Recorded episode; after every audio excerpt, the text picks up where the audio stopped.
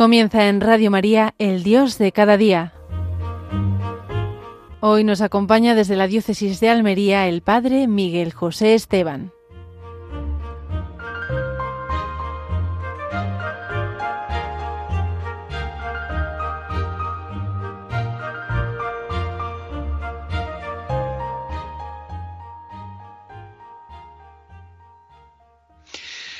Bienvenidos y bien hallados, queridos hermanos, después de celebrar la Santa Misa desde este lugar tan maravilloso que es la Casa de Espiritualidad, Reina y Señora en Agua Dulce en Almería, un lugar muy bonito, lugar de la Virgen, es un lugar, una casa dedicada a la Virgen, estamos enfrente del mar.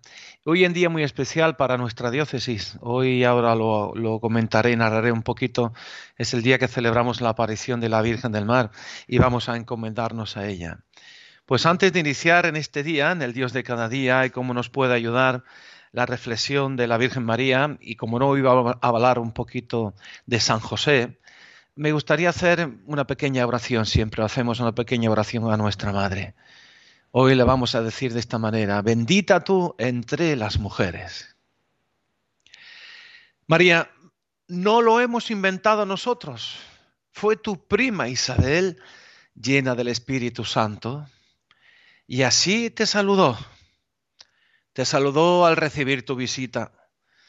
Te reconoció inspiradamente como la madre de su Señor. A ti, María, después del anuncio del ángel, te pesaría tu inmenso secreto hasta que lo adivinara Isabel. Su acogida te permitió lanzar tu magnífica. Ya estabas segura que el sorprendente saludo del ángel era verdad.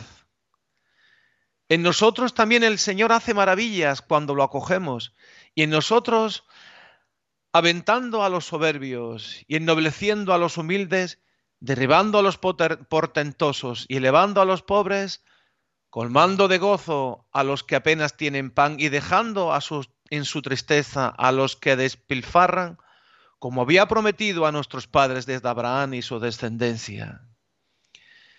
Que tu juvenil entusiasmo nos arrastre y sepamos gritarle a tu Hijo como aquella mujer de tu pueblo, dichosa la madre que te dio a luz y te crió. Y sepamos escuchar la respuesta de Jesús que nos engrandece a todos. Dichosos más bien los que escuchan la palabra de Dios y la guardan. Nadie la ha escuchado como tú, nadie la ha guardado como tú. Eres la más dichosa de las mujeres y la más perfecta de todas las madres, porque en ti la mismísima palabra de Dios tomó carne humana, para hablarnos el lenguaje humano aprendiendo de ti. ¿Cómo dejaste que Jesús creciera? ¿Cómo aceptaste no sin dolor su preferencia por la casa del Padre? ¿Cómo lo dejaste parir partir para su misión. ¿Cómo lo acompañaste al pie de la cruz? Por eso eres reina del cielo. Como Él nos robaste el corazón, como Él nos preparas a seguirle de verdad.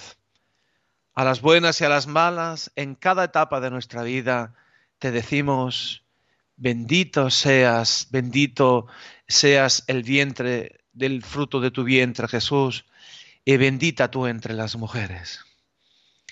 Pues queridos hermanos, como yo he dicho en este día que nos estamos preparando para comenzar ya las fiestas de Navidad, en este asiento que todos los años nos aportan siempre unos textos maravillosos, como este año, esta mañana lo ha hecho en la misa de la Virgen María, me gustaría recordar ese acontecimiento que ocurrió en 1502, que es muy importante para nuestra diócesis.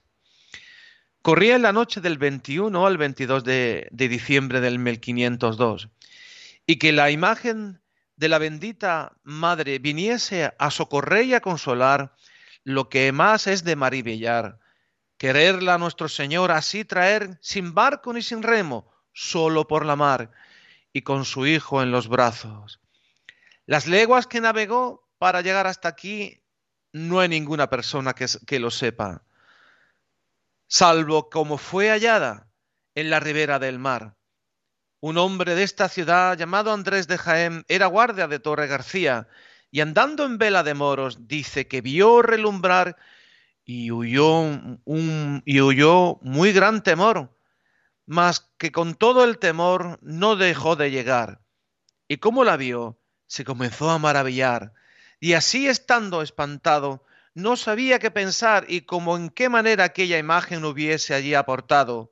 Y dijo más, que por otra parte se halló tan consolado y con tanta devoción, aunque indigno y pecador, por ayer tal tesoro hallado, y dijo, Ave María. Este texto es muy antiguo, está en castellano antiguo y nos recuerda este gran acontecimiento que celebramos en Almería ya 520 años de que nuestra Madre está con nosotros. Pues vamos a pedirle a ella especialmente, y cómo no hoy, en, esta, en este adviento, los grandes protagonistas también a San José, que nos enseñe a vivir ese, ese día cada día, ese Dios de cada día que nos trae de la mano de María y de José. En primer lugar, quisiera decirlos que quisiera decirles a ustedes que San Juan Pablo II, cuando habla de la encarnación, hacía notar una sintonía en esa de corazones entre la Virgen María y el Niño Jesús, como una sintonía de corazón. Desde el primer instante la Madre y el Hijo están unidos en esa entrega, en esa docilidad a la voluntad del Padre. Sabemos que esa voluntad fundamental lo, lo dijo Jesús, hoy vengo a cumplir tu voluntad. La voluntad del Padre es que el mundo se salve, que el mundo sea salvo. Y también fue la voluntad de la Virgen María cuando dijo, hágase en mí según tu palabra. Es la voluntad de la encarnación y comienzo de una nueva etapa para la redención. María y Jesús están en esa entrega, en esa disposición a la voluntad de Dios. Y luego después lo irán renovando constantemente en su vida. En las bodas de Canaán repetirá Jesús, haced lo que Él os diga. Y nos lo dirá, perdón, nos dirá la Virgen María, haced lo que Jesús os diga. Pues pensando y reflexionando en este gran misterio que estamos celebrando de la Navidad y la encarnación del Hijo de Dios, hoy le vamos a pedir a San José, que era el gran protagonista de este domingo, que nos hable y nos enseñe sobre las dudas de José. Uno de los puntos principales de, de nuestra vida es hacernos a los caminos inesperados e inescrutables de Dios. San Juan Pablo II en la Redentoris Mater hace referencia más de una vez que los caminos de Dios son inescrutables, son impensados para nosotros y esto frecuentemente nos desarticula todo les puedo decir, y seguro que ustedes lo han tenido esa experiencia en su vida, que nosotros no hacemos nuestros planes y Dios nos los cambia totalmente. No sabemos por dónde va el Señor. Nos gustaría llevarle por nuestros caminos. Ahora bien, ya desde antiguo, Dios repetía a través de los profetas, mis caminos no son vuestros caminos. Muchos problemas, incluso espirituales, angustias, turbaciones, en muchas personas que quieren sinceramente seguir al Señor, vienen de, de que solemos pensar que si yo fuera bien espiritualmente, debería de proceder así y así y así. Y si yo estuviera verdaderamente en oración, no me pasaría esto. Si yo verdaderamente estuviera al lado del Señor, no me pasaría esto, no me pasaría aquello. Esto lo sacamos de nuestra cabeza, porque, pero no es verdad. Puede ser que esté muy unido a Dios y pueda sufrir tentaciones muy fuertes. Y no se puede decir, si yo estuviera, oh Dios, no me atraería estas cosas. Nunca podemos tener esa tentación de decir, aunque yo, yo estoy muy unido a Dios y no me puede pasar esto o sufrir esto de aquella manera. Por eso digo que construimos nuestros caminos. En cambio es importante plegarse a los caminos de Dios, captarlos protos, pronto y conformarnos a ellos. Una de las lecciones que tenemos en el itinerario de la fe es precisamente el gran momento de la encarnación esa preparación excelsa de las criaturas, de la criatura más querida por Dios como la Virgen María, no produce un camino sereno y libre de dificultades. así fue. ¿Quién estuvo más unido a la Virgen María? Al, al, Señor, perdón, fue la Virgen María. Y eso no le estuvo libre de dificultades y de problemas. La intervención de la encarnación no ilumina los pasos posteriores y ni declara previamente lo que va a suceder. María, sinceramente, en el momento de la anunciación, entendió sustancialmente la voluntad de Dios sobre ella, lo que le pedía. Pero indudablemente esa comprensión debió estar matizada y coloreada por la imagen de ese pueblo de Dios que en general se había formado en el Mesías. Ella tendría esa imagen del Mesías que ya anunciaban los, el Antiguo Testamento. Estaba muy claro. Y el Señor le dijo al ángel, será hijo del Altísimo, ocupará el trono de David su padre, reinará para siempre sobre la casa de Jacob. Tiene unas resonancias triunfales que sin duda en la Virgen María los tuvo también y ella se imaginaría cómo sería ese gran hijo. Dios no nos quita muchas cosas que nosotros añadimos, pero es importante que nuestra adhesión no sea elementos contados por nosotros, sino lo que hay en el fondo en esa voluntad del que nos habla. Por ejemplo, nosotros tenemos a la hora cuando una persona se, se, casan y tienen matrimonio, cuando dicen su sí, ellos esperan todo un río de felicidad, de bienestar, de comunidad, de comodidad. Pero luego después, cuando llega la vida real, va demostrando que quitando esos matices y esos colores que a veces podemos añadirnos nosotros, es necesario entonces que se reavive sustancialmente nuestra afirmación central Nunca el sí, esto es lo que queremos indicar, que el sí nunca es total, es un sí sustancial. Yo quiero seguirte al esposo y a la esposa, pero siempre con esos matices que nos pueden rodear. Y lo mismo le pasó a la Virgen María. Ella tendría su imaginación de cómo sería el niño Jesús y eso le sucedió. Por eso incluso en la orden de la redención, el Señor parece proceder de esa misma manera. A María le pide ese consentimiento de la redención. Ella entiende que quizás un Mesías que ocupará el trono con esa virtud y se siente madre del Mesías real. La intervención de Dios no aclara todo, no resuelve todo.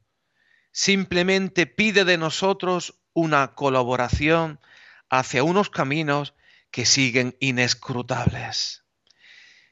Lo mismo nos pide a nosotros y les pidió a la Virgen María, como también le pidió después a San José, que hablaremos dentro de un momento. La cebra de Abraham, ahora le, le pidió exactamente igual. Ahora no quiere decir que nosotros tengamos que salir y movernos en forma incierta. Quiere decir que cada paso que debemos de ser es conforme a Dios, pero sin exigir que se nos aclare de antemano el paso siguiente. Nunca le podemos exigir de antemano el paso siguiente. Hay que saber seguir el itinerario de nuestra fe, queridos hermanos, como lo hizo la Virgen María. Sin duda ninguna, nos mantenemos la apertura de nuestro corazón, nuestro sí a los planes de Dios, confiando en Él que nos conduce, que seremos bienaventurados y se nos podrá aplicar también a nosotros la bienaventurada anza de la Virgen María, Ojalá que nosotros nos pudiera decir al Señor, dichosa tú la que has creído, lo que te ha dicho Dios, como, como dice el mismo Jesús a Marta en Betania, no te he dicho que si te fías verás la gloria de Dios.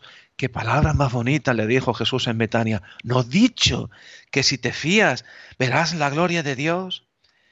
Es saberse plegar a los caminos de Dios que está ahí. Nosotros somos rígidos, nos falta flexibilidad, nos aficionamos a los caminos, a los elementos accidentales de los caminos y no siempre somos capaces de mantener el corazón abierto a las voluntades del Señor, dando un sí al Señor. Pues queridos hermanos, vamos a pedírselo. Vamos a pedírselo en este día con el ejemplo de María, que ya está a punto de dar a luz. Ella se imaginaba viendo al Mesías de una manera y luego después, ella no le preguntó después cómo sería ese niño, sino lo ponía todo en la voluntad de Dios. Pues vamos a ponerlo, vamos a escuchar una canción muy bonita de un grupo que es de Jacuna, que a mí me gusta mucho, es muy alegre, muy nuestra, de esta tierra de Andalucía, y vamos a pedir a María especialmente que nos enseñe a escuchar a la Virgen María.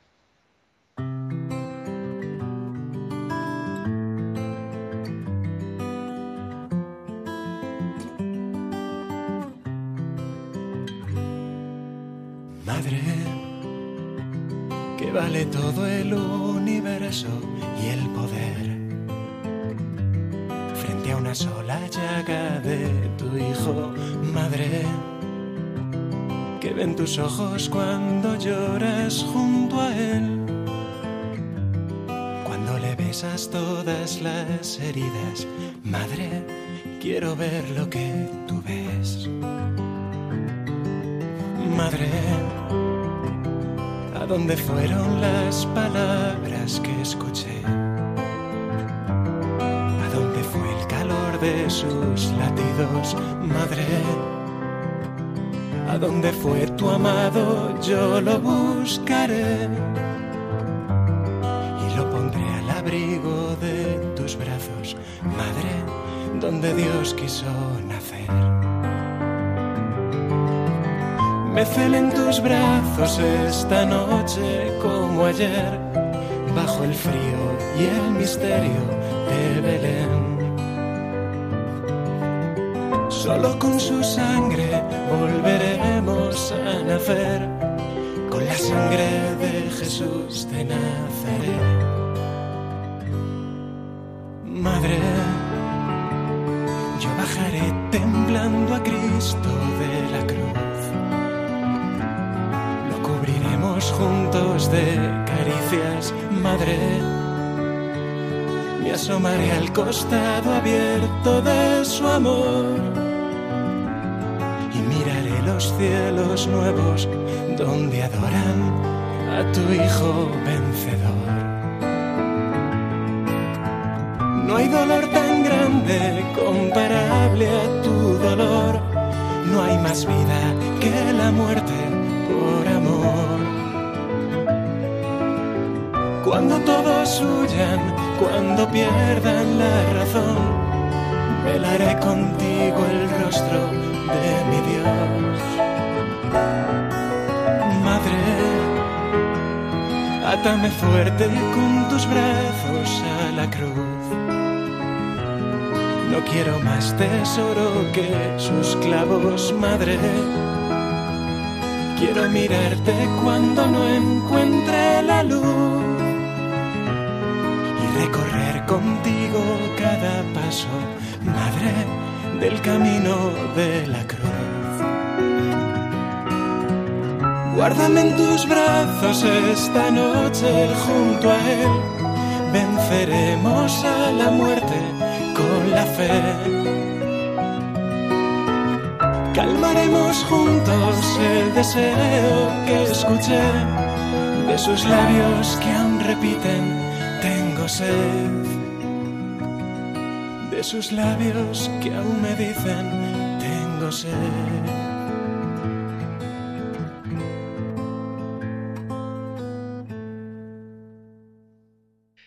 Podemos notar que la intervención única de la encarnación no ilumina los pasos posteriores, ni declara lo que ha de hacer la Virgen María, porque le podía haber dicho en este momento, vais a pasar un, gran apuro, no os preocupéis. Dile a San José, dile a José esto. Yo no me muestro a José y yo me muestro a José y le diré, recíbela, que no ningún problema. Pues no lo hace, Dios no lo hace. Quizás nosotros no imaginaríamos así si esa intervención de Dios tiene que haber declarado eso. Y no. En muchas cosas yo sé que el Señor quiere esto, pero no sé más que el momento y no me pongo en movimiento y no me detengo mi movimiento hasta saber, ¿tengo que seguir? El cumplimiento de la voluntad de Dios es garantía de nueva iluminación de Dios. ¿Veis cómo son misterios los caminos misteriosos los caminos de Dios? Es más, no mejoran la situación social, porque los caminos de Dios tenemos que ir aprendiendo cada día, porque tus caminos no son nuestros caminos. Qué hermoso es el Espíritu que apenas el Señor tuerce el camino y da su sí y dice esta frase tan hermosa. Ojalá la podéis repetir muchas veces.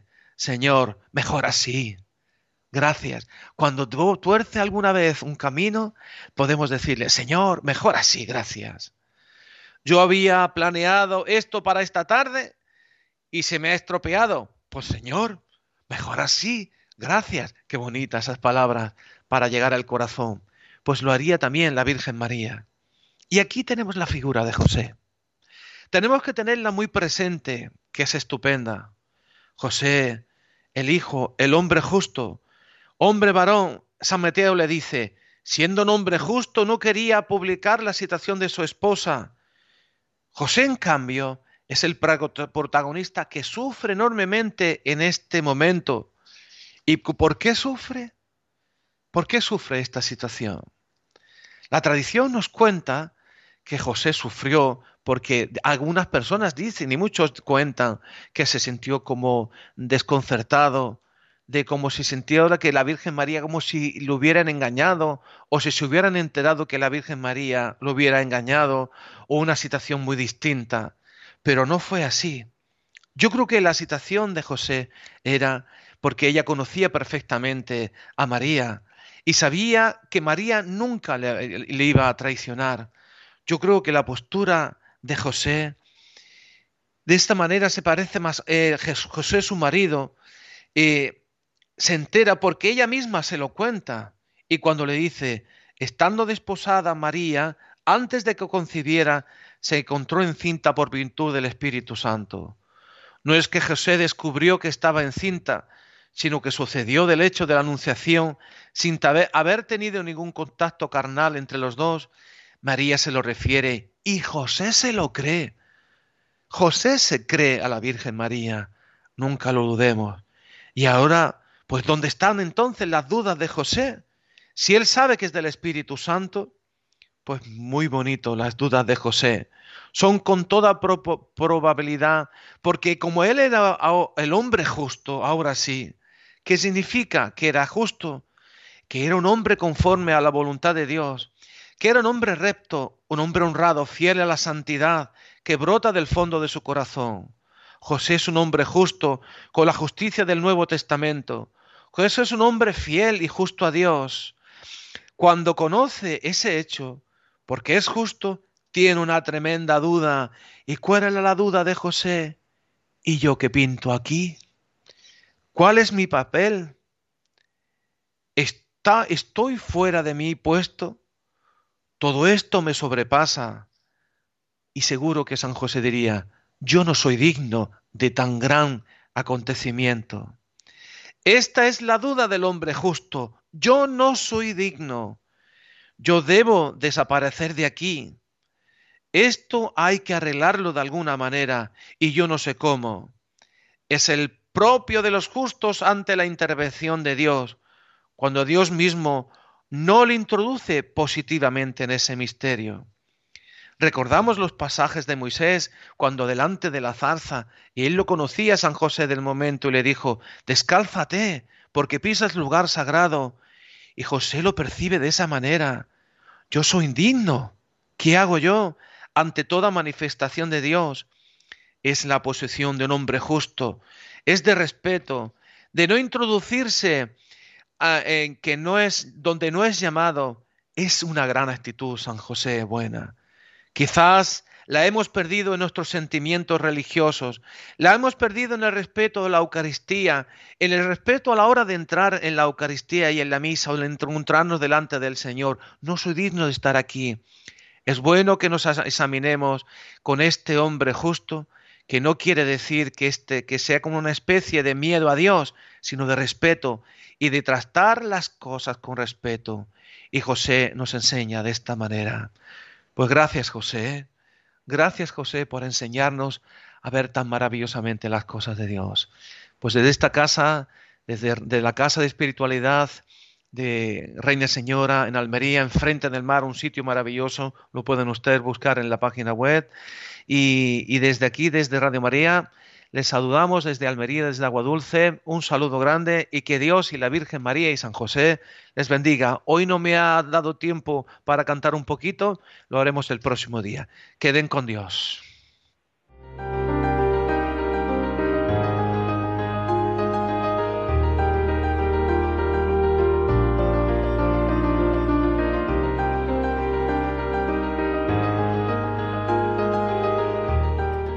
Finaliza en Radio María, el Dios de cada día. Hoy nos ha acompañado desde la diócesis de Almería el Padre Miguel José Esteban.